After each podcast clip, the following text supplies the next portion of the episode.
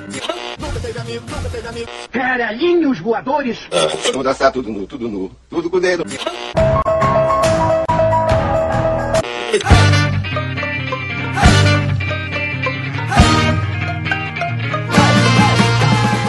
Começamos mais um Papo Lock, eu sou o João Magali e hoje esse podcast vai finalmente falar sobre a A24. Sim, esse momento finalmente chegou e para isso eu convidei o Fernando, a Júlia e o Rian lá da A24 Brasil para me acompanhar nesse papo sobre os filmes produzidos e distribuídos por esse maravilhoso estúdio de cinema que conquistou e vem conquistando cada vez mais o coração dos amantes de cinema. É, eu queria começar falando sobre essa parada dos gêneros dos filmes da A24, né? O terror eu acho que é o gênero que mais se destaca, né? Entre a galera, eu acho que é o que mais estoura a bolha ali, né? Se recentemente fizeram um top, um top 20 dos filmes da A24 e o, os primeiros lugares, em sua maioria, eram os filmes de terror e o Tudo em Todo Lugar ao mesmo tempo que conseguiu estourar a bolha ali pra cacete, né? Se tornou um dos maiores filmes de 2022. Mas tem muito mais coisa ali além do terror, né? Tem muito filme de comédia, muito drama, inclusive, né? Que acabam ficando meio apagados, meio escanteados pelos filmes de terror, assim, né? Muita gente acredita que a A24 é uma produtora de terror, né? Inclusive. É, eu acho que o que acontece é que os filmes de terror, pelo menos, eles acabam caindo no gosto popular, né? É mais. gera todo o burburinho entre os fãs. Mas, assim, o, pra mim, né, especialmente, o que mais cativa na, na, na 24 são os filmes de drama. Eu acho que eles sabem bem direito fazer filme de drama. Sim, eu também. É o que me deixa um pouco chateado, sabe? Quando eu vejo. Eu tava vendo o, o ranking lá do top 20 lá de vocês. E, pô, tinha filmes maravilhosos de dramas que estavam bem lá nas últimas posições. E tudo bem que foi só uma votação entre fãs e tal. Uhum. Mas dá aquela vontade de querer, né? Que as pessoas conhecessem mais aquele filme ali também. É, no, tem o, o, os filmes do, dos irmãos Savage, né? Que Good Time e Joias Brutas, assim, que eu acho que são filmes muito bons. E Joias Brutas até realmente teve essa, esse boca a boca, assim, na, na época da, do Oscar, mas não, não, não acabou caindo tanto na boca das pessoas como Hereditário, por exemplo, que também é entendível, que Hereditário é um filme muito bom. Mas esse de drama sempre. O, tem um filme que não é tão conhecido, que é The Last Black Man in San Francisco, que pra mim é um dos mais bonitos da, da 24. É o próprio Moonlight, né? Que teve toda. Teve até aquela polêmica do Oscar lá de entregarem o Oscar Sim. errado pra La La Land. Ele fica um pouco escanteado, né? E é um filme lindo também. Eu mesmo fui ver Moonlight há pouquíssimo tempo, assim. E, pô, Joias Brutas eu tava assistindo tenso o tempo inteiro. É um filme incrível, principalmente por ser um filme com o Adam Sandler. É, parece uma bomba relógio, sabe? A cada Uhum. segundo você vai. Você vai assistindo aquilo e fala, não, não, não tem como isso aí dar certo, não tem. E eu acho que, tipo assim, o- os diretores, eles conseguiram aprimorar o que eles já conseguiram lá em Good Time com o Robert Pattinson, que também é um filme muito tenso, se passa em poucas horas, assim, uma madrugada, e você fica o tempo inteiro, não, isso aí vai dar ruim, assim, realmente até chegar ao final, que você fica aquela sensação amarga na boca, e eles conseguem de novo com Joias Brutas, assim, eles aperfeiçoam o que eles já faziam muito bem, sabe? É bem isso. A sensação que eu tive assistindo Joias Brutas era exatamente isso. Vai dar merda, vai dar merda, vai dar merda. E até que a gente chega no final ali, realmente acontece. Mas eles conseguiram fazer uma parada bem diferente. É, eu queria perguntar pra vocês o que que da A24 pegou vocês. Porque eu acho que a A24 ela fez uma parada pelo cinema. Pra mim, ela deu uma resgatada no cinema autoral, sabe? Tipo, de você apostar numa, numa ideia até meio experimental, talvez. Porque, tipo, a gente tá numa época muito de franquia, de reboot, de remake, e nada contra, adoro um filme de super-herói, assisto todos. Mas eu também senti a falta disso, sabe? Daquele filme. Eu acho que na década de 90 a gente tinha um rolê muito de assistir filme dos diretores, né? Tipo, pô, esse diretor é foda, então eu tô aqui ansioso pelo próximo filme desse cara. E a gente meio que perdeu isso, né? Esse rolê de franquia, de super-herói e tal. E a A24 meio que trouxe isso de volta, sabe? Acho que não sozinha, tem o Jordan Peele também aí, que recentemente lançou o- o filme novo dele aí, que também é um diretor que conseguiu fazer isso, né? Tipo, ah, porra, vai sair um filme novo do Jordan Peele, já fica todo mundo muito ansioso pra ver o filme.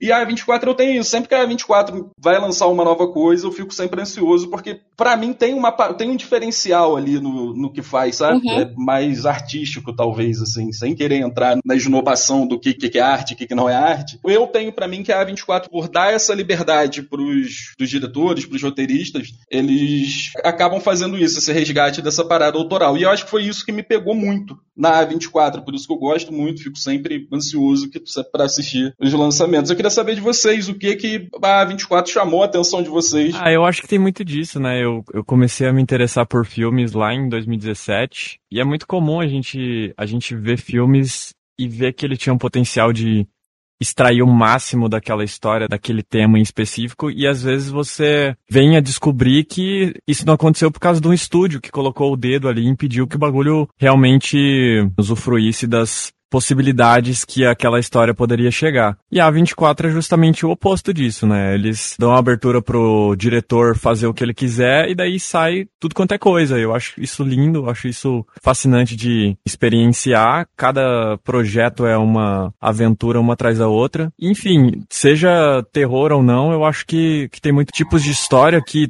talvez em filmes de estúdio não não seriam tão comerciais, assim, não seriam tão, tão facilmente vendidos, assim, por, por grandes estúdios. Eu acho que a 24 tem muito mérito nesse aspecto. Então foi basicamente isso, né? De pouquinho em pouquinho você vai entendendo que, que é uma produtora que dá muito valor pra mente por trás daquela história, sabe? Eu acho que o, o momento em que essa chave virou para mim foi o momento em que eu falei, pô, esses caras realmente estão fazendo alguma coisa diferente hoje. Então, acho que o que você falou é basicamente o que eu percebo que é, é, é, o que cativa mais as pessoas, que é a, a, questão da, da autoralidade mesmo. Então, estamos na mesma página, eu acho que é por aí mesmo. A gente tá bem alinhado mesmo, porque também sou do time que gosta mais do da 24 pelo drama do que pelo terror, por exemplo. Igual você comentou antes. Assim, eu também fiquei, fico meio, né, chateado quando todo mundo meio que esquece isso, né? Foca só no terror da 24, que eu realmente acho os dramas dele muito bons. Eu fiquei muito feliz que pelo menos o, o Sombras da Vida conseguiu ficar no top 10, nesse que a gente fez, que você citou lá no Twitter, que a gente fez a votação do, do público. Eu fiquei muito surpreso surpresa até, porque é um filme que eu gosto muito, é o meu preferido da 24. E entrou no top 10 eu fiquei até surpresa, assim, eu achei, olha só, as pessoas têm bom gosto.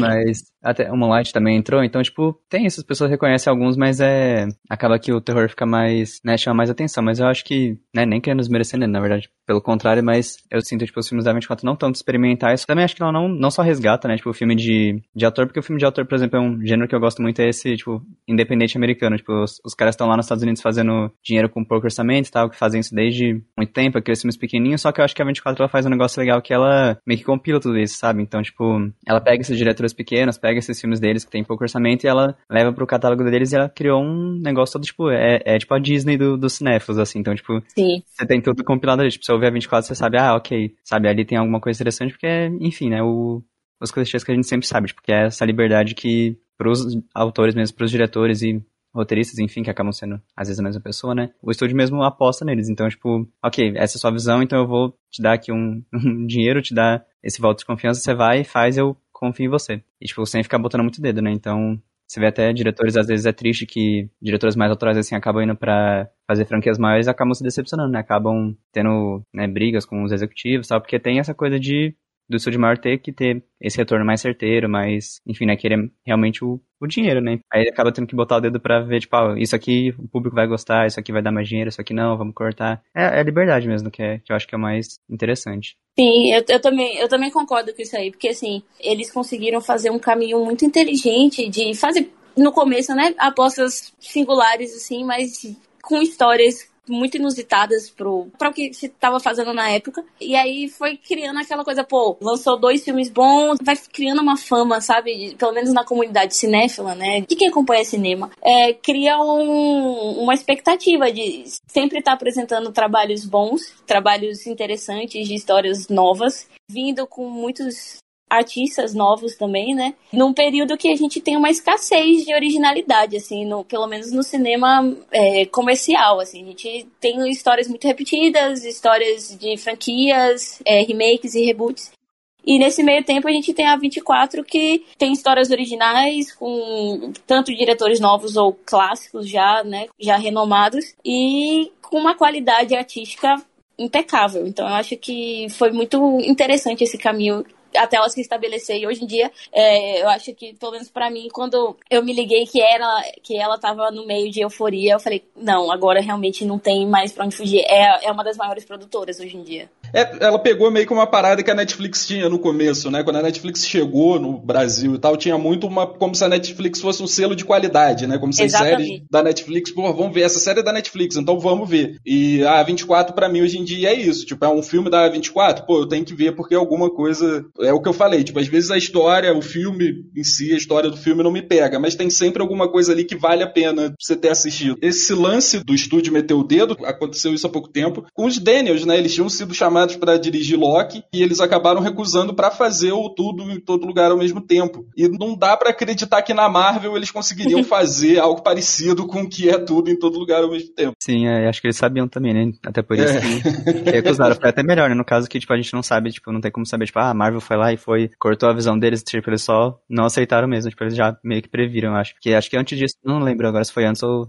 depois que aconteceu que a, a Chloe Zhao, ela dirigiu Eternos, né, da Sim. Marvel. E achei meio triste, né, porque assim, eu eu não, não odeio o filme, eu gosto do filme, mas, sei lá, dá pra perceber, tipo, que ela não teve, tipo, a liberdade que ela poderia ter tido pro filme ficar, tipo, uma coisa realmente dela. Foi uma coisa, tipo, meio deslocada, assim, até achei bem aleatório, não lembro até de ter lido mais sobre, tipo, né, o que levou ela realmente a aceitar aquilo, né, porque ela veio de filmes bem independentes, até o Nomadland ficou grande, ele foi, né, feito com a atriz famosa e tal, e depois foi pro Oscar, mas ela vem de filmes bem, bem pequenos. Aí, tipo, do nada aceitou, né, um contrato com a Marvel, achei interessante, mas eu achei meio, meio triste, assim, tipo, que você vê o filme, você não, não vê tanto dela, sabe? É, às vezes a gente precisa pagar a conta, né, cara? Vamos fazer esse, esse Marvel aqui pra depois. Eu queria saber também como é que vocês conheceram a A24. Se vocês já sabiam que a A24 era a A24 ou vocês foram aos poucos percebendo a vinheta da A24 no início dos filmes? Porque eu conheci meio que assim, eu fui vendo vários filmes, eu não, faz, eu não me ligava nisso, de que estúdio que era, eu nunca fui muito de ficar me ligando nessas paradas. Na época eu alugava ainda DVD na locadora, e eu fui percebendo que os filmes que eu via, que eu achava mais diferentões do resto do, dos filmes, sempre tinham essa vinhetinha da A24 ali no começo. E foi aí que eu fui atrás, fui pesquisar sobre, para saber, ver os filmes. Já tinha visto, inclusive, descobri que já tinha visto vários filmes dela, sem saber que era da A24. Eu queria saber como é que foi para vocês descobrirem a A24 e tal. Se já tava nesse boom de hoje em dia, né, de muita gente conhecer a A24, ou se foi nesse ir vendo e descobrindo aos poucos. Rapaz, o meu foi bem igual ao seu, assim. Eu lembro que no final do meu ensino médio eu tava começando a me aprofundar no, no cinema, assim, começar a estudar e assistir vários filmes. E nesse meio tempo eu comecei, tipo, assisti Moonlight, aí eu assisti outro, aí eu assisti Mulheres do Século XX. Eu lembro também que teve Docinho da América nesse meio tempo. E aí eu comecei a, a perceber que realmente era só um selo e que eles, mais que é cinema autoral, né? Tem uma. Eu não sei, tem uma, uma essência A24. E aí eu comecei a meio que todo, todo o lançamento deles ficarem ficar bem ansiosa, assim, e, e, esperar pelos, pelos próximos filmes. Eu acho que eu falei um pouco do meu, né? Eu comecei a me interessar por filmes em 2017. E Moonlight, inclusive, foi o primeiro filme que eu vi da A24 temporada de premiações, uma ou outra, aparecia sempre um filme da A24 ali. Eu comecei a notar que eles faziam parte, esses filmes faziam parte do mesmo estúdio. Eu lembro que antes disso já tinha lançado o Ex Machina, que tinha feito aquele, aquela insanidade de ganhar do, de três blockbusters na categoria de efeitos visuais. E daí eles, de pouquinho em pouquinho, foram conquistando ali o espaço e fazendo história. Eu também comecei, eu admito, não nego que comecei a me interessar mais por terror também por causa da 24. Mas gosto de, de um pouquinho de tudo e acho que tudo começou lá mesmo em 2017 com o Moonlight fazendo história ao seu filme mais barato a ganhar o Oscar de melhor filme. Então foram momentos interessantes. Eu espero que um dia a 24 repita o tal feito com algum filme desse tamanho. Vai saber se tudo em todo lugar ao mesmo tempo não vai conseguir isso, isso ano que vem. Vamos ver. Sim. Será que vem aí?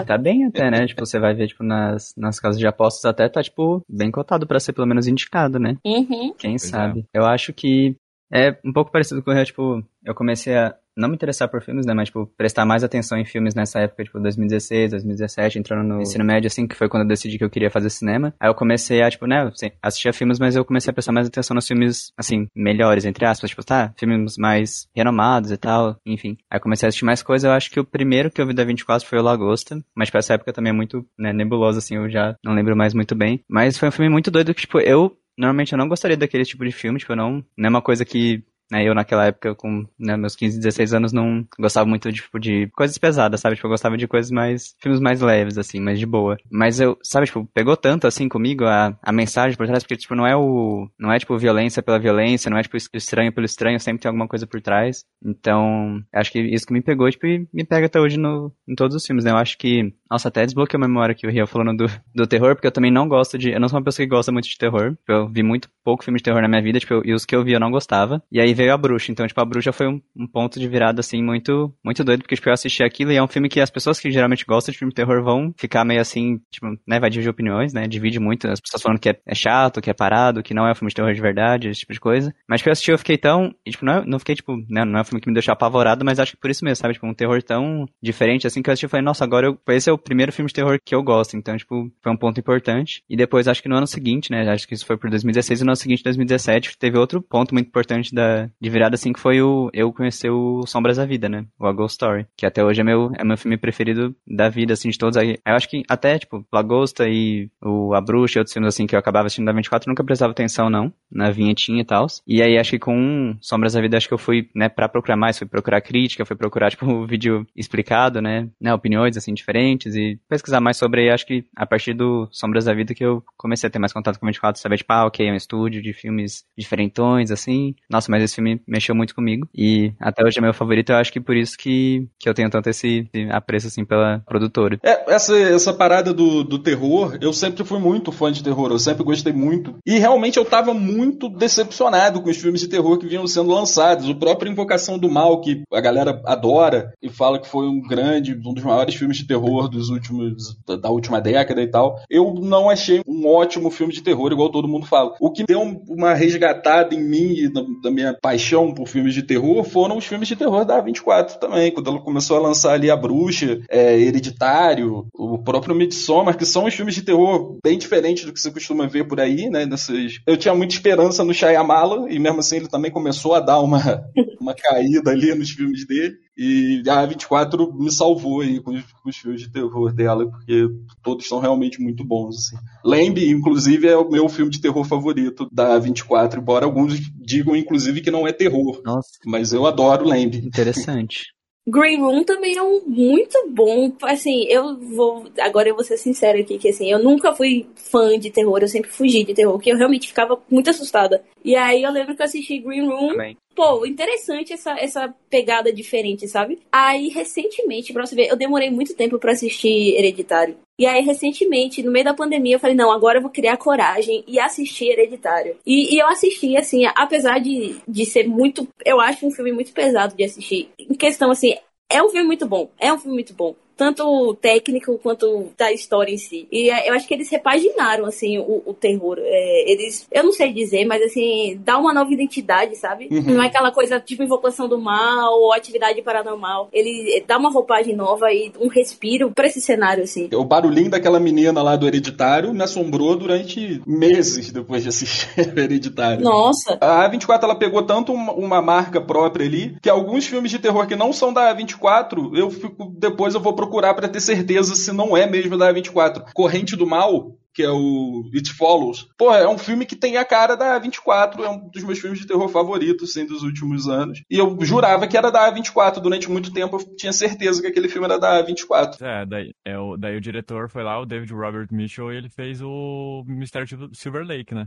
Na A24. Sim, que é ótimo também. Foi o que eu falei no começo, né? Tipo, a A24 ela criou um estilo e um gênero próprio, né? Tipo, dos filmes parecerem ser dela quando são mais diferentes e mais independentes, assim. Ela é quase um padrão que não é um padrão, assim, porque, uhum. tipo, são histórias muito inusitadas e diretores diferentes, mas em, na sua essência tem mostra a mesma coisa. É, é, é, complicado de dizer, assim. É uma espécie de curadoria, eu acho. É. Até porque tem muito isso também, o que né, o Jota falou no começo da uma comparação com a Netflix, nunca tinha pensado nisso. Porque realmente no começo da Netflix ela não não produzia, né? Tipo, ela era tipo uma locadora online, né? Ela era até locadora da física, depois virou online e tal, streaming, e ela não produzia nada, né? A primeira série veio só um pouco depois, né, dela estabelecer. E a mesma coisa com a 24, né? Que ela começou como distribuidora. Então, tipo, um trabalho muito. É muito realmente uma distribuidora tem um trabalho de curadoria, né? Então é muito que a, a Neon faz hoje também, que é uma, acho que é uma distribuidora que, né, quem gosta de cinema conhece também respeita bastante, porque o uhum. trabalho de curadoria deles é incrível, assim, talvez até. Não sei, é difícil comparar. Eu ia falar melhor do que a 24, mas é difícil de comparar. Enfim, a 24 começou distribuindo, né? Então, tipo, ela pegava realmente essa coisa, tipo, filmes que ela achava interessantes, que ela achava que seriam. Né, não podiam ser filmes muito caros também, né? Porque ela não tinha tanto dinheiro. E ela apostava neles e distribuía pra ver se dava alguma coisa e acabou dando, né? Dando tão certo que ela começou a expandir para realmente produzir, tipo, pegar realmente histórias e falar, tipo, ah, ok, esse aqui, esse cara tem uma história, tipo, esse diretor quer contar uma história, eu vou investir nele, tipo, do zero e vou colocar meu selo nele pra a gente juntos nessa e tal. Então, tipo, é um trabalho de curadoria, assim, muito, muito interessante aquilo que eu falei, tipo, de, né, ter essa coisa de ter filmes que a gente acha, né, muitos filmes, a gente tem, fez até lista já, acho que umas duas ou três vezes já na página lá do, do Twitter, que a gente pega, tipo, filmes que não são da 24, mas poderiam ser e tal, até falar para as pessoas sugerirem, tá? Porque realmente tem muito filme assim, e porque essa, essa curadoria, né? Tu pode ser até que alguns daqueles filmes que a gente acha que podia ser da 24, de repente a 24 até tentou produzir no começo, ou tipo, às vezes essas, esses bastidores de produção, tipo, tentou comprar para distribuir, ou tentou pegar no começo pra produzir, tipo, meio que perdeu, assim, entre aspas, o, a chance pra uma outra, outra produtora que pegou antes, ou pagou um pouco mais caro. Então, tipo, porque é aquela coisa de você juntar o melhor do, do terror, do, do indie americano, do drama, e tentar, tipo, construir um catálogo, né? Porque é isso que faz a empresa ser ela, tipo, é o que tá no catálogo dela. E arriscar também, né? Porque, sei lá, cara, tipo, eu lembro quando eu vi o, um cadáver para sobreviver. Nossa! Eu simplesmente falei, cara, não é possível que alguém acreditou nisso, cara. Muito obrigado uhum. por alguém ter acreditado nisso. A sinopse, se você parar pra pensar, é a coisa mais surreal. Eu lembro quando eu, assim, eu li a sinopse, eu falei, não, não é possível que esse filme seja bom. E aí você vai ver os atores, pô, Paul Dano e Daniel Radcliffe. Você fala, não, realmente deve ser bom esse filme. E é. Sim, eu não sei, tipo, direito as histórias de bastidores do. Esse eu sei que não é. Esse não é produzido pela 24, esse é distribuído. Uhum. Mas, tipo, eu, não, eu, queria muito saber, tipo, nunca pesquisei mais a fundo, tipo, a história de desenvolvimento desse filme. Tipo, como que os Daniels foram lá, tipo, fizeram um pitching ou para quem que fez, tipo, quem que pegou a. né, pra realmente dar dinheiro, tipo, fazer aquele filme acontecer, contratar todo mundo e investir milhões nessa, nessa história que realmente acho que tinha realmente muito para dar errado, né? E, e verdade seja dita, eu acho que o pitching dos Daniels são, é, é fenomenal, né? Porque também para você conseguir tudo em todo lugar Sim. ao mesmo tempo é outra coisa muito fora da casinha. Deve ser uma experiência, assim, bem Tá até abri aqui para ver a lista da, das produtoras, eu não, não conheço nenhuma, olha só. Agora que o filme tá pronto é fácil, né, pra a gente chamar de obra-prima e tudo mais, mas imaginar eles terem vendido essa ideia é insano, eu acho. Uhum. Tem muito mérito de lábia e, e, verbalização deles. Sim, sim. Se você é de fora da indústria, às vezes é difícil pensar, tipo, nesse começo, mas é bem interessante, porque quando você sabe um pouco, você pensar, tipo, nossa, como é que eles venderam isso realmente. E eles também. Esse não foi o primeiro filme deles, né? Eles já tinham outro, mas eu acho que era bem. Um filme bem menor, né? Já. The Death of Dick Long. Essa, é, sim. Eu, eu, ainda, ainda não vi também. Mas, né? Tipo, é um pouco mais fácil, mas assim, pra você partir de um, de um filme pequeno pra um filme tão. Não que seja tão maior, né? Tipo, não tinha um baita orçamento, mas ainda é um, é um filme que é, né? Que o João falou, é uma é um risco você investir em uma coisa que não dá para saber que se vai dar certo. Ele pode até não ser grande em questão financeira, mas assim, a história é muito é, é, megalomaníaca, sabe? É, é se você parar pra pensar, você sai com o cérebro fervendo. Então, assim, é, é um filme muito grande na questão de, de história mesmo. É, não é. E, e você apresentar isso aí no pitching, eu realmente deve ter sido uma aventura muito legal de, de se acompanhar. Nossa, eu amo esse filme. O primeiro filme da A24 que a gente conseguiu falar aqui no podcast, que eu consegui convencer os colegas de bancada a assistirem, foi o Tudo em Todo Lugar ao mesmo tempo. E ele veio num, num momento que o multiverso tá muito na moda, né? Multiverso é uhum. é a palavra do momento, é multiverso. E eles simplesmente conseguiram fazer uma parada completamente diferente de tudo que as pessoas estão fazendo sobre o multiverso por aí. Cara, eu nunca imaginei que eu ia me emocionar com duas pedras conversando, tá ligado? Nossa, que cena sensível aquela, velho. Eu, eu juro que. Preciso... Diga. Não, eu só ia fazer um disclaimer, porque agora em pouco eu falei assim, eu amo esse filme. Aí o jogo começou a falar de multiverso. Eu achei que a gente tava falando de Um Cadáver para Sobreviver, porque se for todo em todo lugar ao mesmo tempo, eu só queria deixar o disclaimer que eu não amo esse filme, eu amo Um Cadáver para Sobreviver. é isso. Mas a gente não precisa entrar muito nisso, é só pra deixar aqui o disclaimer. Pra não falarem depois que eu falei que eu amei tudo em todo lugar ao mesmo tempo. Você não amou tudo em todo lugar ao mesmo tempo, cara? Não, mas isso aí já é assunto pra uma outra, outra vez, assim, muito, muito complexo. Tá bom. Eu fiquei triste com isso, eu sofro, sofro bullying na empresa. mas, mas é isso, abafa. Demissão por justa causa de Fernando como fã da A24, a gente tem um problema muito, muito difícil para lidar, que é ter acesso aos filmes da A24, né? Alguns que estouram a bolha agora tem até estão sendo lançados no Brasil, né? Alguns nos cinemas, que geralmente são os filmes de terror, mas existem várias obras, vários filmes, várias produções da A24 que a gente não encontra nem nos streams, né? Que a gente precisa recorrer a formas alternativas aí de assistir alguns filmes da A24, mas alguns nem dessa forma a gente consegue encontrar, né? Eu, pelo menos, tenho muito filme da A24 que eu ainda não consegui assistir por causa dessa dificuldade. Aquele Marcel, a animação que saiu agora, acho que é stop motion. É esse. Sim, eu queria muito ver.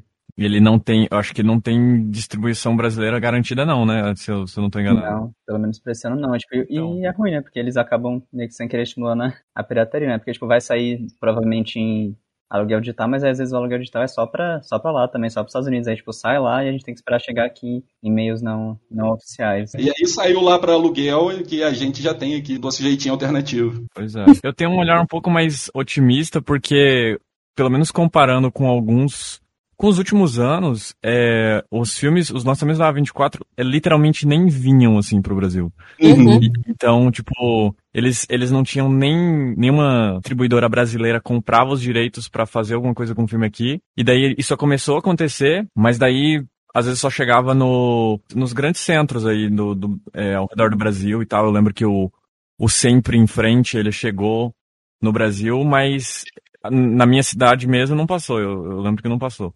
Mas aí agora, esse ano 2022 é um ano que, tipo assim, ainda tem muito que melhorar, mas já, tra já trouxe esperança. O Tudo em Todo Lugar ao mesmo tempo lançou, o X lançou, agora o, o Morte, Morte, Morte vai lançar também. Então, todos esses filmes vão ser lançados ou foram lançados já com o aluguel digital lá fora disponível, ou seja, a gente já Uhum. podia recorrer aos meios alternativos.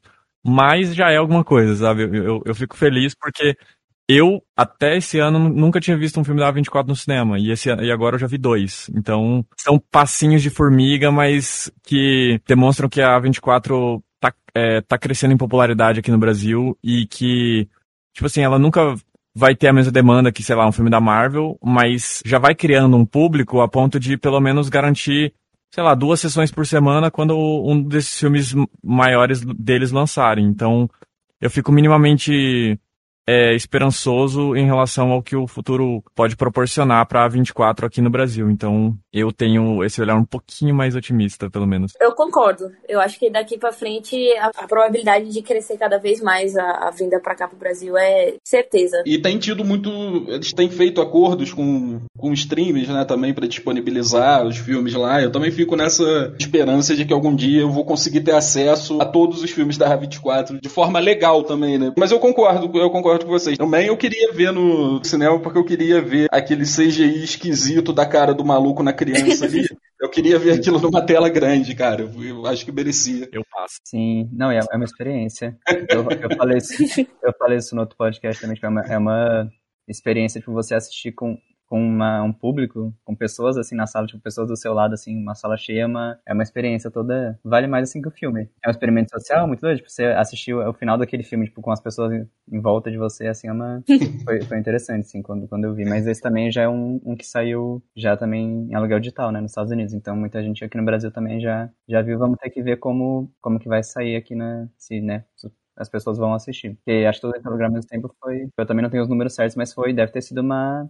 O filme que mais foi. Mais chegou em salas brasileiras da 24 aqui no Brasil. Que foi, tipo, realmente uma coisa muito grande. Aí, tipo, foi o que você falou. Esse conseguiu chegar, chegou na minha cidade também. Nunca chegava o filme da 24 lá. Mas é triste porque, tipo, acaba sendo uma. Essa questão de ter um atraso muito grande e tal, acaba sendo né, não é uma sabotagem de propósito, mas acaba meio que sabotando os filmes, porque, tipo, você vai fazer esse atraso, aí você lança nos cinemas brasileiros, você vai ver, tipo, depois, né, as, as distribuidoras vão pegar os números, vão falar, tipo, ah, pouca gente foi assistir Man, aí, tipo, acaba que eles pegam esses Sim. números pra meio que justificar, tipo, não, não trazer mais tantos lançamentos desse jeito, falando, tipo, ah, não deu retorno e tal, mas aí, tipo, tem também que ter, né, ela colocar na, na conta final que, tipo, também teve pouco retorno porque já estava disponível na pirataria e tal, tipo, pirataria é uma coisa muito muito grande, assim, tipo, muito, tem que ser considerada nessa, nessas horas, tipo, Sim. o Morte, Morte, Morte vai chegar também com quase dois meses. Tipo, esse eu ainda acho que tá até mais de boa. O Men tá, tipo, chegando com, acho que uns quatro meses de atraso. Aí eu tô em todo lugar foi uns dois ou três. Acho que o Morte, Morte, Morte é um dos até que tá demorando menos. Tipo, ainda tá nos cinemas dos Estados Unidos, ainda nem saiu. Não saiu em, em aluguel digital também, nem nada. Mas é triste, tipo, sempre chega com algum atraso. Tipo, é muito difícil a gente ter tipo, lançamento da 24 simultâneo. Eu lembro que a, a lenda do Cavaleiro Verde demorou pra caramba pra chegar no, em, em streamings aqui. Acho que chegou um ano depois. É, que- no streaming foi, é. Eu não, eu não assisti quando chegou no, no Prime, eu assisti antes. Porque foi realmente muito. Nossa, gente, esse foi o filme, foi o único filme, tipo, da vida, nem só da 24, mas da vida que eu considerei assistir HD Cam. Eu tava muito ansioso, porque, enfim, né, o David Lowery, que é o diretor de Sombras da Vida. E, tipo, é o filme preferido da 24 e da, e da vida. Eu baixei, mas eu não vi. Eu baixei, tipo, eu botei, tipo, num, num trecho, assim, tipo, no meio do filme, só pra, tipo, ver alguns segundos pra ver se tava assistível. Aí eu falei, tipo, ah, não vou ver assim, não. Né, o papai Lowery não merece isso. Aí, nossa, mas eu tava muito ansioso. E foi, tipo, e até pra, pra VOD também, tipo, demora, né? Então, tipo, lançou nos Estados Unidos, tava todo hype. Tipo, eu com hype desde muito antes, desde que foi anunciado. Porque foi um filme também que foi adiado, né? Era pra sair, tipo, 2020 e saiu 21. Ou 19, saiu 20, porque, tipo, aí o David Lowery, ele até, tipo, refez todo, enfim, tô devagando, mas, tipo, ele tava pronto o filme, aí, tipo, ele teve a pandemia, teve atraso, ele sentou na mesa de edição, tipo, ele refez o filme, eu tô até fiquei curioso pra saber tipo, como era o filme antes, mas ele refez, ele remontou, né, porque ele também monta os filmes dele às vezes. Aí ele remontou, tal, fez uma outra versão, e essa outra versão que foi para os cinemas assim, mas nossa, eu fiquei muito muito chateado assim, tipo, aí saiu em VLD lá, tipo, chegou aqui no Brasil só por meios ilegais também, eu fui fui nessa, porque não não ia aguentar esperar tipo quase mais um ano pra chegar na na Prime ainda não era nem garantido, né? Eu tive isso com tudo em todo lugar ao mesmo tempo. Eu eu considerei bastante assistir nu- numa qualidade baixa, mas eu também eu persisti. Eu falei, ah, acho que eu vou esperar, acho que merece. Aquela câmera tremendo, gente passando na frente ali, é foda, né? Dá uma quebrada. Pra deixar o multiverso ainda mais fácil de entender. Eu queria falar um pouco sobre os filmes de drama da, da A24. Que eu tenho um, o meu favorito é Maravilhoso Agora. Eu assisti recentemente e, porra, ele me acertou de forma. Tem o famoso meme, tô achando minha história muito parecida com a da Juliette. Eu achei minha história muito parecida com a do, com a do protagonista daquele filme. A minha terapeuta teve trabalho no- na sessão seguinte, depois de eu assistir aquele filme. Tirando anos 90, que eu achei chatérrimo, a maioria dos filmes da A24 de drama, o Projeto Flórida, que muita Nossa. gente odeia, Tópico sensível isso aí, peraí. Eita. É muito bonito, pô. Eu, é sério, aquele final. Não, é um tópico muito sensível pra mim, porque a primeira vez que eu assisti é muito engraçado, que eu, eu detestei esse filme. Eu assisti lá na, temporada do Oscar, né, de 2016. Eu falei, não. 2016 não, 2017, eu acho. Vamos, bora. E aí eu assisti meia hora, eu falei, que que é isso aqui, gente? Que loucura é essa? Aí eu deixei existir, assim. Aí depois de um tempo eu falei, não, vou dar a chance de novo, porque tem William Defoe, muita gente falando da Brooklyn, vamos lá. E aí eu assisti, e assim, me cativou, me pegou, e é igual você, minha terapeuta teve que lidar muito depois. É, eu vi os dois no mesmo dia, né? Eu assisti o, o Projeto Flórida e o Maravilhoso Agora, eu assisti em seguida. Eu, se eu não me engano, acho que eu assisti o. É a oitava série? Acho que é. Eu assisti os três no mesmo, em sequência, assim. Eu não sei porquê. Eu acho que eu tava. Bem leve. É, eu tava afim de, de me castigar mentalmente. Aí eu assisti os três em seguida. O, o filme acaba e você continua pensando naquilo ali, sabe? Ele, tipo, pelo menos pra mim, ele me deu todos os três, eles me deram uma, uma porrada, assim, que, pô, ficou refletindo durante um tempo, assim. Você para e você fica pensando naquilo. Como se o filme acaba, mas ele- você leva. Tipo, ele acaba, mas não termina, sabe? Você, no Isso. seu dia, você vai ruminando aquilo ali, aquela história, e vai tentando conceber o que você acabou de assistir, assim. É realmente. O Projeto Flórida e Mulheres do Século XX, pra mim, assim. não- E- sabe um que Fernando provavelmente vai, me, vai vir aqui em Salvador brigar comigo? É. Sombra, Sombras da Vida. É um filme que eu não gostei muito, mas assim, ele me tocou também. Eu fiquei incomodada depois, sabe? É muito bonito, ele é muito. A história é muito triste e, e eu não consegui deixar pra trás. É, até hoje, assim, eu falo, não é um dos meus favoritos, mas eu sei reconhecer que é um filme muito bom. Ah, mas é exatamente isso, é um filme que você não consegue deixar pra trás, por isso que ele é muito bom, mas eu não vou entrar aqui, porque enfim, eu posso falar uma hora de. Mas, mas é isso. Eu confesso que, que esse eu comecei a assistir e eu parei também. Eu achei ele meio chato. Eita. O que me fez voltar, o que me fez voltar a assistir ele foi eu descobri que ele era da A24. Eu falei, pô, é da A24, então eu acho que eu vou lá ver. E aí eu vi com outros olhos, porque aí eu tava influenciado por ser da, Sim. da A24. E aí eu consegui gostar do filme. É um filme que é realmente muito bom, assim, mas eu confesso que, desculpa, cara, que quando eu vi a primeira vez eu achei ele meio. Eu achei ele meio chato, assim, mas é um filme que de repente você precisa estar num bom dia pra assistir ele e curtir, sabe? Às vezes quando você quer só ver um filme, ele não é o o filme certo pra você colocar ali. É, acontece. Tem, tem que entrar, você tem que entrar na, na ideia do, Uhum. do filme, tipo, realmente. Tem que pegar. Tipo, se você, tipo, assiste pouco e não pega, tipo, vai ser difícil se acompanhar até o final. Porque ele é um filme curto, né? Tipo, é uma hora e meia. Uhum. Mas, tipo, se você não tá, tipo, ali com a história, tipo, no começo, nos primeiros 5, 10 minutos, é melhor você realmente tentar depois e tal. Mas é, é isso. É isso, né? Esses filmes da A24, às vezes você precisa estar na disposição para conseguir assistir, entender e tal. E... Sim. Eu mesmo não tava muito, não. Acho que na primeira vez que eu vi, tipo, eu achei a, aquela cena da torta, tipo, chegou na cena da torta e falei, tipo, gente, o que, que é isso? Que coisa ruim. Mas, tipo, eu, eu, eu, eu, não, eu não gosto de parar filme. Tipo, parar filme, eu, tipo, é, abandonar, tipo, um livro pela metade, eu não, não consigo. Tipo, pode estar chato, eu continuo até o final só pra falar, tipo, não, agora eu comecei, eu vou terminar. Aí, tipo, essa cena da torta, tipo, eu assisti inteira, acabou a cena, eu falei, tipo, gente, que, que horrível, o que, que é isso? Tipo, eu não, né, eu tava começando meu contato, assim, com o cinema mais independente, tá? Nunca tinha visto, tipo, alguém ficar tanto tempo assim num plano e tal. Aí acabou sendo a tarde e falei, tipo, nossa, que coisa doida. Aí, tipo, continuei vendo, aí, tipo, chegou no final, falei, meu Deus, o que, que foi isso? Tipo, eu tava pensando o filme inteiro em desistir. Aí chega, é muito doido, porque, tipo, o filme chega num, em pelo menos duas partes, assim, ele chega num lugar e você fala, tipo, tá, tipo, acabou, o que, que, que vai acontecer agora? Tipo, ele vira pra, um, pra uma outra perspectiva e fala, eita. Sim. É só depois falar, tipo, não, agora, agora acabou, tipo, não tem mais pra onde ele ir, sabe? Tipo, um cara andando, tipo, pra onde mais ele vai? Aí, tipo, nossa, aí ac acabou, eu só, é, tipo, é realmente, é o filme que vai ficar com você. Eu preciso reassistir, inclusive. Mas ele, nossa, você para pensar, tipo, você pega, tipo, muita, muita coisa, tipo, às vezes coisa que até nem o próprio diretor pensou, você vai conseguir, tipo, fazer relação e pensar, e, tipo, refletir por muito, muito tempo. É, eu, é, interpretação do filme é uma parada muito pessoal, né? Às vezes não necessariamente o diretor quis colocar aquilo ali, mas como o que você tira do filme, às vezes, é muito pessoal. E eu vejo isso nas paradas do da 24, né? Tipo, você termina o filme e aí você vai ver sei lá, críticas, pessoas falando sobre os filmes da A24 e você vê que cada pessoa tem um ponto diferente sobre o filme, né? Não é uma parada que é isso e Sim. Ponto, acabou, é sobre isso. É óbvio, né? Tem uma história ali que eu, quiseram contar, mas ele deixa tantas coisas, sabe? Tipo, ele toca em, vários, em tantos lugares que existem várias possíveis interpretações para isso, sabe? Tipo, é tipo Lamb, cara. Lamb, eu tenho várias interpretações sobre Lamb e é por isso que é o meu filme de terror favorito. Fico chateado de, de ser um dos filmes mais odiados aí da 24. Pois é. Fiquei surpreso aqui também quando você falou que é o seu preferido.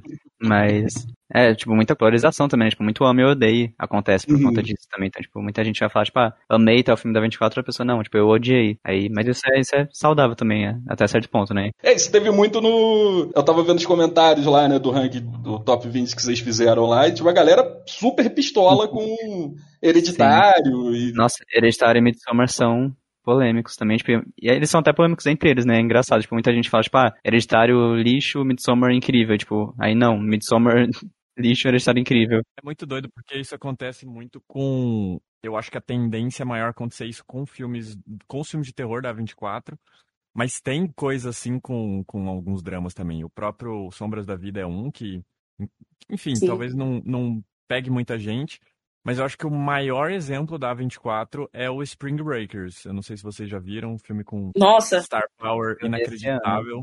Você viu esse ano? Eu vi ano passado, eu acho. Eu assisti logo que lançou isso aí, pense, eu devia ter uns 14 anos assistindo aquele. Eu falei, o que, que eu tô assistindo, Deus? Não, e tem um Star Power inacreditável, né? Tem o James Franco, tem a Selena Gomez, Sim. aí tem o Skrillex na trilha sonora. Sim. E é, tipo, um dos primeiros filmes da A24. Eu acho absurdo de incrível. Filme assim que. Eu acho. É, é, é muito doido, né? Porque é muito fácil problematizar, assim, olhar e falar, putz, esse cara é meio esquisito, né? Esse cara fazendo esse filme aí, as adolescentes e tal. Mas eu acho que a, o desenho de degradação moral dos personagens é tão sutil, assim, é tão. É, é foda de assistir. Eu acho que poucos filmes da A24 fazem esse desenho com tanta personalidade, com tanta, tanto impulso narrativo, igual Spring Breakers. E a trilha sonora é inacreditável, uma estética, uhum. assim, que aquela cena das meninas com toca rosa Sim. e o James Franco tocando é um bagulho que nunca vai sair da minha cabeça. Então, tipo. É icônico. E eu acho que criou muito uma estética ali com aquele filme, né? A questão da, da neon, as músicas, assim, foi muito, foi muito importante para aquele período ali. E foi muito importante pra 24, né? Foi um dos primeiros Sim. filmes que ela distribuiu. E acho que foi tipo uma campanha. Tem toda a história da campanha de marketing também, né? Foi uma coisa muito doida. Acho que fizeram. Foi essa que usaram Tinder, não lembro agora, não vou saber falar exatamente, mas tipo, fizeram uma estratégia de divulgação muito, muito doida com esse filme. Tipo, fizeram é, perfis nas redes sociais, tipo, que era meio, né, 2012, 2013, não tinha tanta, né, tanta coisa assim, fizeram umas coisas super enigmáticas, ou tipo, acho Sim. que na, na época de, de colocar pra consideração na, nas premiações, colocaram, tipo, ah, consider this shit, sabe? Tipo, considere essa, essa merda e tal, tipo, uma coisa meio, não subversiva, né, mas tipo, né, essa coisa, tipo, xingar tal, fazer tipo de coisa em. Uma, uma contracultura aí. É, não sei se chegar tanto, mas tipo, uma coisa diferente pra, tipo, falar pra, tipo, mandar uma mensagem pro Oscar falando, tipo, consider this shit, sabe? Uma coisa Afrontosa. diferente, assim. É, bem afrontosa, assim. Foi, foi um marco, né? Acho que foi parte do sucesso da 24 começou aí, né? O filme fez barulho e eles só foram, só foram crescendo. Mas se você parar realmente para analisar o elenco, né? Vanessa Hudgens, Ashley Benson, que tava bem estouradinha naquele momento. Foi muito importante esse filme, sim. Bom, um filme que divide muito aí também a galera é esse O Mistério de Silver Lake, né? Eu assisti recentemente porque eu ado- adorei o Corrente do Mal. Fiquei sabendo que esse filme era do mesmo diretor e eu fui assistir e eu adorei porque eu tava completamente na onda do diretor. E ele, e eu vejo que ele é um filme também que a galera não, a galera ama ou a galera odeia, né? Ele é bem Pois é, é, é o pessoal aqui. Vocês já viram, o Júlia e Fernando? Eu ainda não. É. Olha isso, gente. E- esse filme, eu quero, eu quero gravar a reação de vocês assistindo. Eu não assisti justamente por isso, porque quando fez toda aquela. Começou a divulgação, né? Que tinha Andrew Garfield e aquele pôster, eu acho que um dos pôsteres mais bonitos, assim, é desse filme. Falei, pô, eu quero muito assistir. Só que quando começou a sair, vieram algumas opiniões e eu falei, hum, vou deixar isso pra algum dia que eu estiver bem disposta. mas ainda não chegou esse dia, mas eh, tá na minha é lista. longo, né? Ele tem tipo umas duas horas Ele e é meia. longo, tipo, ele eu, é fico, tipo, eu fico tipo, ah, vou deixar pra assistir algum, algum dia assim que estiver mais boa, e tipo, nunca chega esse dia, eu vou. Faço filmes, tipo, mais, mais curtos assim na frente da, da watchlist, mas tá lá, tipo, vai, vai acontecer algum dia. Eventualmente você vai assistir. Mas é, é, é muito doido o que o João falou, tipo, de, de perceber uma. o pessoal desgostando do filme. Eu, depois que eu assisti o filme agora, recentemente, é, eu faço faculdade de cinema, né? O pessoal da minha sala começou a ver o filme. E eu percebi que ele é um filme muito mais amado do que ele é odiado. Eu achava que ele era mais unânime as pessoas desgostarem dele.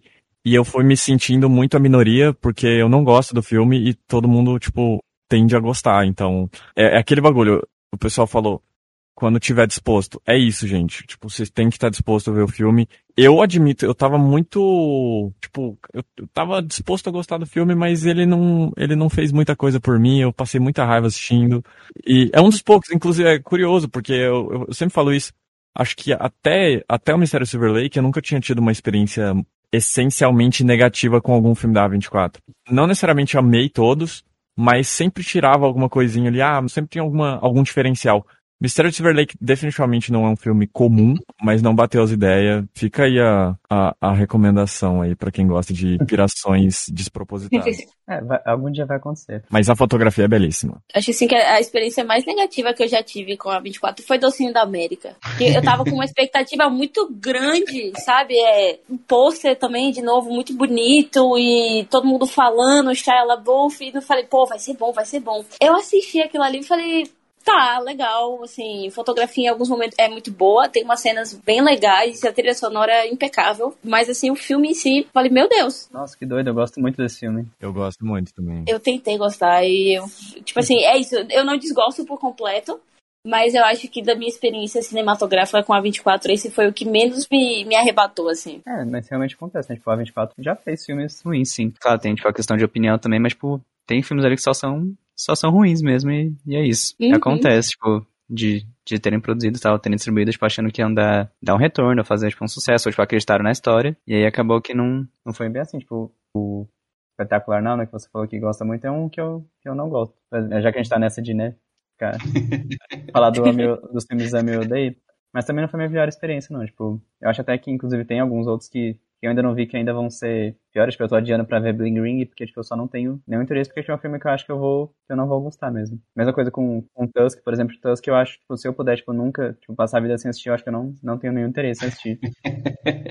O Tusk eu assisti por causa do Kevin Smith, que é outro cara que eu sempre gostei muito, então eu já tava influenciado, sabe, por ser do Kevin Smith. Então acho que eu gostei muito por causa disso, mas realmente o filme não é das melhores coisas não, cara. Talvez seja melhor se manter assim mesmo, sabe? É curioso, né? A gente tá aqui, somos quatro fãs da A24 e é curioso as como é divergente, né? Tipo, é- inclusive acabei de de descobrir aqui agora que existe uma pessoa que não gostou de tudo em todo lugar ao mesmo tempo. Então, tá. todo mundo erra, tá tudo bem. Ai, ai, chega, chega de bullying. Todo, todo dia falo isso. Todo dia isso, ai, ai. Bom, vamos, vamos fazer o nosso top 3 aí. Bora. Eu vou começar aqui com o meu top 3, porque o Real me deu, dá até uma ideia boa. O meu top 3 vai ser também fluido, vai ser maleável. No momento, meu top 3 vai ser esse daqui, que fica mais fácil de você tomar a decisão e fazer o top 3, sabe? Tipo, hoje é esse, amanhã meu top 3 é outra coisa completamente diferente. Bom, em terceiro lugar tá o Joias Brutas, porque foi um filme que me deixou tenso do início ao fim. Em segundo lugar tá Lembe, porque eu gosto muito daquela maluquice lá e adoro a ovelhinha de florzinha na cabeça.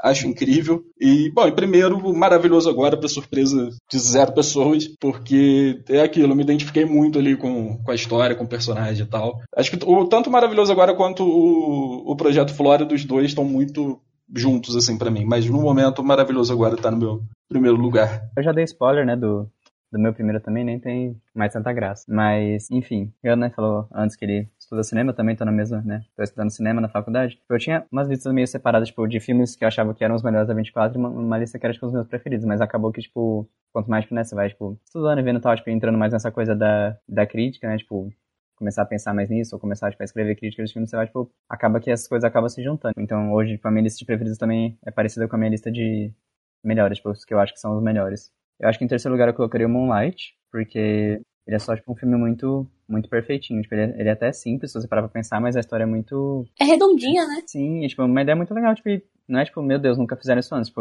história, tipo, da vida de uma pessoa, tipo, infância, adolescência e, tipo, vida adulta, assim. Vários filmes já fizeram isso, mas, tipo, é uma... Ela é isso, tipo, contado de um jeito muito bom. E muito interessante também, né? Tipo, muito importante você pegar, tipo, a história de, de um personagem negro e gay, né? Então, tipo, uma coisa... Representatividade que a gente não vê todo dia. Eu lembro que eu fiquei meio bravo na, na época que ele ganhou o Oscar, porque, tipo, né, eu tava torcendo pro La La Land, que eu, é um filme que eu gosto muito também. E, mas também meio, meio errado, né? Eu que tava errado, porque eu acho que eu não tinha nem assistido Moonlight ainda. Tipo, eu só tinha gostado muito de La La Land, mas não tinha assistido Moonlight ainda. Eu fui assistir depois e tal, e eu vi, tipo, meu Deus, que coisa linda. Que era uma peça, né? Era uma peça de teatro que nem foi, nem chegou a ser produzida. Muito doida essa, essa história. Mas era, tipo, que, é, sob a luz do luar, os meninos negros parecem azuis. Aí, tipo, aí virou Moonlight sobre a luz do luar. Então, tipo, tem uma coisa muito assim da fotografia também, muito... Ah, o filme é muito, muito bonito só. Que em segundo lugar é o First Reformed. Que ele tem dois títulos em português, isso é muito doido, acho que ninguém até hoje sabe qual que é o certo. Tem lugares que aparece como Fé Corrompida e tem lugares que aparece como No Coração da Escuridão. Muito doido, tipo, o que fizeram com esse filme, né?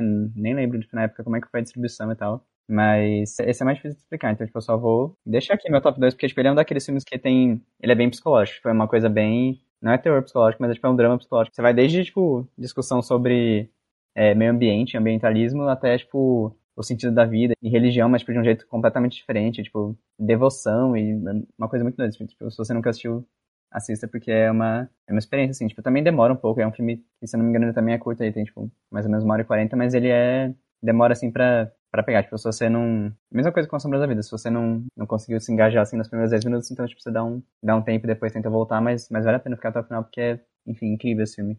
O Paul Schrader é muito bom. Ele fez o roteiro, tipo, de vários filmes do Scorsese até. E nesse ele faz o roteiro e a direção. Então, tipo, muito bom, muito bom. E, é, eu estraguei meu primeiro lugar, né? Todo mundo já sabe que é o Sombras da Vida, o A Ghost Story. Mas, e esse é o que eu tenho que falar menos ainda, porque, né, se eu, engatar, eu falo uma hora sobre ele. Mas é, assim, assistam. Essa é, é a dica, porque, tipo, esse é o filme que você, tipo, não é nem dias ou semanas que vai ficar pensando nele. É, tipo, a vida inteira, realmente, assim, eu acho, pelo menos. Posso estar exagerando porque eu gosto muito dele, mas realmente acho que ele tipo, ele tem esse potencial para ficar com você para sempre, sabe? Tipo, é, é uma coisa muito, eu acho que também depende muito de onde você tá, né? Tipo, o que você vai tirar desse filme, isso que é legal. Se você, tipo, como você olha para a vida, como você olha para a morte também. A sua perspectiva vai mudar o jeito que você, que esse filme vai bater com você. Então, tipo, ele vai acabar, você vai poder tipo pensar muito sobre tipo sua própria mortalidade ou sua própria vida, ou tipo, se você já perdeu alguém próximo de você, vai bater de um jeito diferente. Ou se você costuma pensar muito sobre isso, ou você nunca pensou sobre, tipo, quem é você no mundo, essas coisas tem uma coisa muito. Até, até essa questão que o, que o Tudo em Todo Lugar ao mesmo tempo trouxe, tipo, o que somos nós, tipo, o que é o universo. Tem muito, uhum. muito isso lá de um jeito, na minha opinião, muito melhor. Muito, mais, muito mais bonito e muito mais sutil também, né? Tipo, você vai só. Você tá seguindo um, um cara com um pano na cabeça por uma hora e meia, andando, fazendo nada. E, tipo, não chega nem a ser, tipo, aquela questão do slow cinema, né? Tipo, é um, é um. Não é tipo, nada acontece, tipo, a câmera fica parada e nada acontece. Tipo, tem essa, um pouco essa, essa sensação, mas muita coisa acontece. Então, vale muito mais chance, porque, tipo, alguma coisa vai ficar. Você, se não ficar, eu, o problema não é o filme. tô, tô brincando. Não, tô brincando. É porque realmente tem essa coisa, tipo, essa diferença entre, né, tipo, um filme ser bom e, e você gostar do filme, né? Tipo, tem uhum. muito filme bom que as pessoas não gostam, tem muito filme que as pessoas gostam que é, que é um filme ruim. Mas acontece, esse é meu, meu filme preferido da 24 e que nem eu já falei antes também, tipo, meu filme preferido da, da vida toda. Vamos lá. Em terceiro lugar, estão dois filmes assim que me pegaram muito. O primeiro é A Despedida e o segundo seria The Last Black Man em São Francisco. Por motivos totalmente opostos, assim. Eu acho que A Despedida tem traz muita reflexão sobre morte também, sobre como você lida com, com certas notícias e, e, e o que você pode fazer em relação a isso, sabe? É questão do egoísmo, da nossa cultura como um todo. E The Last Black Man São Francisco é um filme que que é bonito, a história, a, a parceria dos, do, do, protagonista e do amigo dele, fotografia, assim, eu acho que é um dos filmes debuts de diretor assim mais bonitos de assistir. Aí, em segundo lugar, vem Projeto Flórida, porque para mim assim não tem nada que supere toda a narrativa que a gente acompanha aquela criancinha, sabe? A gente entra no mundo dela e vê ingenuidade, vê o que as coisas que a gente que, a, que adulto tem a noção, mas a criança tá, tá só vivendo o dela ali, sabe? Ela quer brincar, ela quer os amigos dela, ela vê o hotel roxo, ela vê a árvore muito verde, sabe? Tudo é muito colorido, apesar de toda a tristeza que ela tá inserida, sabe? E, e todo essa que, esse questionamento entre Disney e o que tá por trás da Disney. Eu acho que é, é muito importante essa, essa, essa discussão do, da coisa lucrativa do, da, da sociedade, o que tem por trás da fachada o mundo de Disney. E o meu favorito, que eu sou igual o Fernando, assim, poderia falar horas e horas a fio, é Mulheres do século XX. Eu acho a maneira como o Mike Mills ele constrói aquelas três mulheres de uma sensibilidade é, e de um respeito, sabe? Dificilmente você. Dificilmente não. Não é tão fácil você encontrar um, um roteirista e, e, ele entregar assim, o protagonismo dele para três mulheres tão fantásticas. As três ali são histórias muito complexas e muito bonitas e tem uma relação diferente com o tempo, porque cada uma nasceu em um tempo diferente. E tem Greta Gerwig, que para mim eleva qualquer arte hoje em dia, que eu amo essa mulher. E a fotografia, aquelas cenas contemplativas, sabe? Aquele, o, o traveling que ele faz é, é, surreal, sabe? É tão sutil, assim, você quase não percebe, mas a gente tá entrando no mundo delas. É, é muito bonito, é muito bonito. Esse é meu favorito, assim, de longe. Excelentíssimo mesmo. Mike Mills, Cara. maravilhoso. Nossa, ele é fenomenal. Aquela cena, tem uma cena assim, que uma das. Tem várias, na verdade, né? Mas a, a cena que ele tá com o carro. É, assim, a, começa a acelerar, né? E fica coloridinho, meu Deus. Inclusive, esse é um dos motivos que me dói, eu, que é outro filme do Mike Mills, o Sempre em Frente, né? Que é, me dói um pouco esse filme ser preto e branco, porque ele usa cor tão lindamente, então... A, a cena inicial de Mulheres do Século XX, que é aquela da, do mar, e aquele mar verdinho, assim, só uma faixa de areia, e toda a coloração muito bem trabalhada, assim, é, é, é, de, é de tirar o fôlego mesmo. Minha vez? Uhum. Então, é, Mulheres do Século XX estaria no meu top 3, mas para a gente não repetir filmes, o terceiro lugar vai ficar com Waves as Ondas. Eu fiquei quebrando a cabeça, fiquei com algumas opções aqui. As Ondas, que é um filme, inclusive, muito problematizado no Twitter em, em relação à temática, é, abordagem temática em relação a racismo e tudo mais. Mas foi um filme que eu lembro que quando eu vi pela, pela primeira vez, a estética dele e a forma como a, a estrutura de roteiro e a progressão da história acontece é, foi algo que me marcou muito, assim. Eu acho que a estética audiovisual, o jeito que ele usa aspect ratio, que ele vai mudando, assim, ele, ele muda de lente, tipo de lente também. É, é o Trey Edward Schultz, ele já tinha feito isso no primeiro filme dele, o Krisha, e também no Ao Cair da Noite. Mas aqui eu acho que ele alcança o ápice dele. Não sou, na minha opinião, não sou pretencioso, eu acho que sempre tem sempre tem alguma conivência com a história que ele está contando, o, a, a imagem está menos ou mais visível. Eu acho extremamente fascinante. A trilha sonora original e não original é inacreditável. O elenco tá impressionante. E é um roteiro, assim, às vezes difícil de, de comprar, porque ele ele vira ele vira chave, assim, no meio, que daí você fala, pô, e aí, é aquela história que a gente tava acompanhando no começo. Mas o filme, na minha opinião, é justamente sobre isso. As ondas que dão título ao filme, eu acho que representam não só a de, da vida de uma pessoa só, mas a das que rodeiam como uma tragédia pode trazer consequências para a vida de quem está próximo de você. Então, eu acho a mensagem belíssima, entendo, inclusive, acho legítimo algumas das problemáticas que traçam em relação ao filme, mas como experiência audiovisual, assim, é uma das coisas mais fascinantes que eu já vi a 24 fazer. Ele é, de certa forma, o Euforia antes do Euforia, né? Porque. Sim, nossa, ele, ele tem muita. Diretor de fotografia, aí tem a, a, algum pessoal de elenco ali, a. Ah, Alex não sabia. Mas faz muito sentido. E- A fotografia desse filme, tipo, que eles fizeram, é muito, muito doido. Eu gostei. Impressionante. Meu segundo lugar, eu vou cair no clichê, não tem jeito. Tudo em todo lugar ao mesmo tempo. Eu acho que é um filme que é muito doido, né? O Fernando falando sobre Sombra da Vida me, me remeteu muito a essa questão. Eu, eu acho um paralelo muito muito justo, porque eles são dois, talvez dos dois filmes mais existenciais da A24, só que com propostas muito diferentes. E eu acho as duas pro- propostas muito legítimas. Só que o que, eu, o que me faz adorar o, o Tudo em todo todo lugar ao mesmo tempo é ele tentar fazer tanta coisa e ele ser bom nas coisas que ele tenta fazer, porque isso é tão difícil, você arriscar, ter tantas tantos núcleos de, de roteiro diferentes, você tá tendo que se concentrar em tantas é, peculiaridades, assim, você literalmente está criando universos diferentes e, e circunstâncias diferentes, e todas elas são tão polidas e bem pensadas e bem planejadas. É, é um trabalho assim de produção, acima de tudo, muito muito forte, porque é um filme que não é tão não tem um orçamento tão grande quanto de outros filmes. Então, é- na minha opinião, ele é uma aula de como se, se produz um filme, assim, que tem tanta demanda e ainda assim consegue soar um caos controlado, um caos que, que tem um propósito acima de tudo. E ele tem senso de humor, ele tem personalidade, ele vai da comédia pro drama, ele faz chorar, ele tem uma mensagem, enfim. É difícil, é, é, é filme que não, que não sai assim de 10 em 10 anos. Então, tudo em todo lugar ao mesmo tempo, acima de ser um filme que tem uma conexão comigo, eu acho que ele é um dos grandes filmes da A24, uma aula de produção em geral, assim. Então, eu acho que vale meu segundo lugar. E meu primeiro lugar, não tem jeito. Midsommar mudou minha vida. Nunca esquecerei dos meus primeiros minutos assistindo Midsommar. Vejo até hoje a versão estendida. É um filme que, pra mim, é uma aula de dramaturgia cinematográfica, nas sutilezas, no jogo de câmera, na, no texto, nas atuações. Aqueles primeiros 15 minutos, acho que eu nunca vou esquecer. Tipo, o jeito que você estabelece a degradação de um relacionamento específico, como o Ari Aster faz né, nos minutos iniciais desse filme, é inacreditável. E, enfim, coisas básicas de roteiro, assim, eu lembro aquela cena que os dois chegam, é, no caso, os amigos chegam lá na, no local que eles, que eles têm que chegar, e daí eles vão decidir simplesmente é, ficar drogados.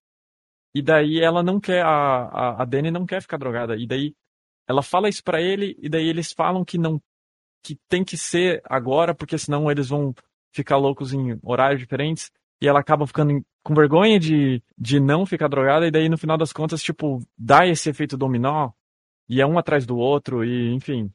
O roteiro tá sempre de abraçado com direção, e a direção de arte também, sempre contando a história, os desenhos do filme contando a história, as pinturas na parede. A mitologia de Midsommar é muito encantadora, e é um filme que, sempre que eu assisto, coisas diferentes me fazem me apaixonar por ele. E falando de experiências pessoais, eu acho que Midsommar é o meu filme favorito da 24. Estarei gastando 2 horas e 50 minutos da minha vida, pelo menos a cada seis meses, para prestigiar esta grande obra da A24, chamada Midsommar. O mal não espera a noite. Boa. Bom, é isso então. Falamos sobre. Rapidamente, né? Se fôssemos falar sobre tudo da 24, a gente ficaria aqui até amanhã. E se pá, ainda não dava tempo de falar tudo. Bom, mais uma vez, muito obrigado por vocês terem aceitado o convite. Isso era um, um papo que eu queria ter há muito tempo, um podcast sobre falar sobre a 24. Infelizmente, meus colegas de bancada não compartilham do mesmo bom gosto que eu sou para filmes. Esse assim, nosso top 3 e aí eles vão mudar de ideia. Pois é.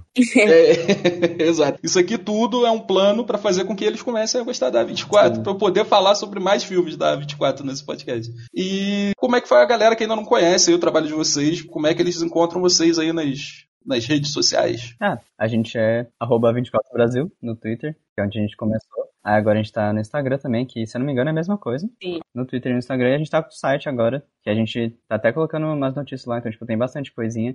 Além das críticas que saem de vez em quando e tal, ainda tem umas notícias que a gente tá subindo pra lá pra ficar mais fácil. É, a 24 tá sempre lançando coisa, mas também a gente tá fazendo escrevendo texto sobre outras produções, tal, de outros lugares. Então você vai no nosso link do. Nosso Linktree, né? Do, tanto do Instagram quanto do, do Twitter, e tem lá, tipo, o link pro, pro site também que dá, vale a pena dar uma olhada. Maravilha, é isso. Então, muito obrigado por nos ouvirem. Um beijo, um abraço e até a próxima. Tchau. E você é um filho da puta. Me tocou meu coração. Good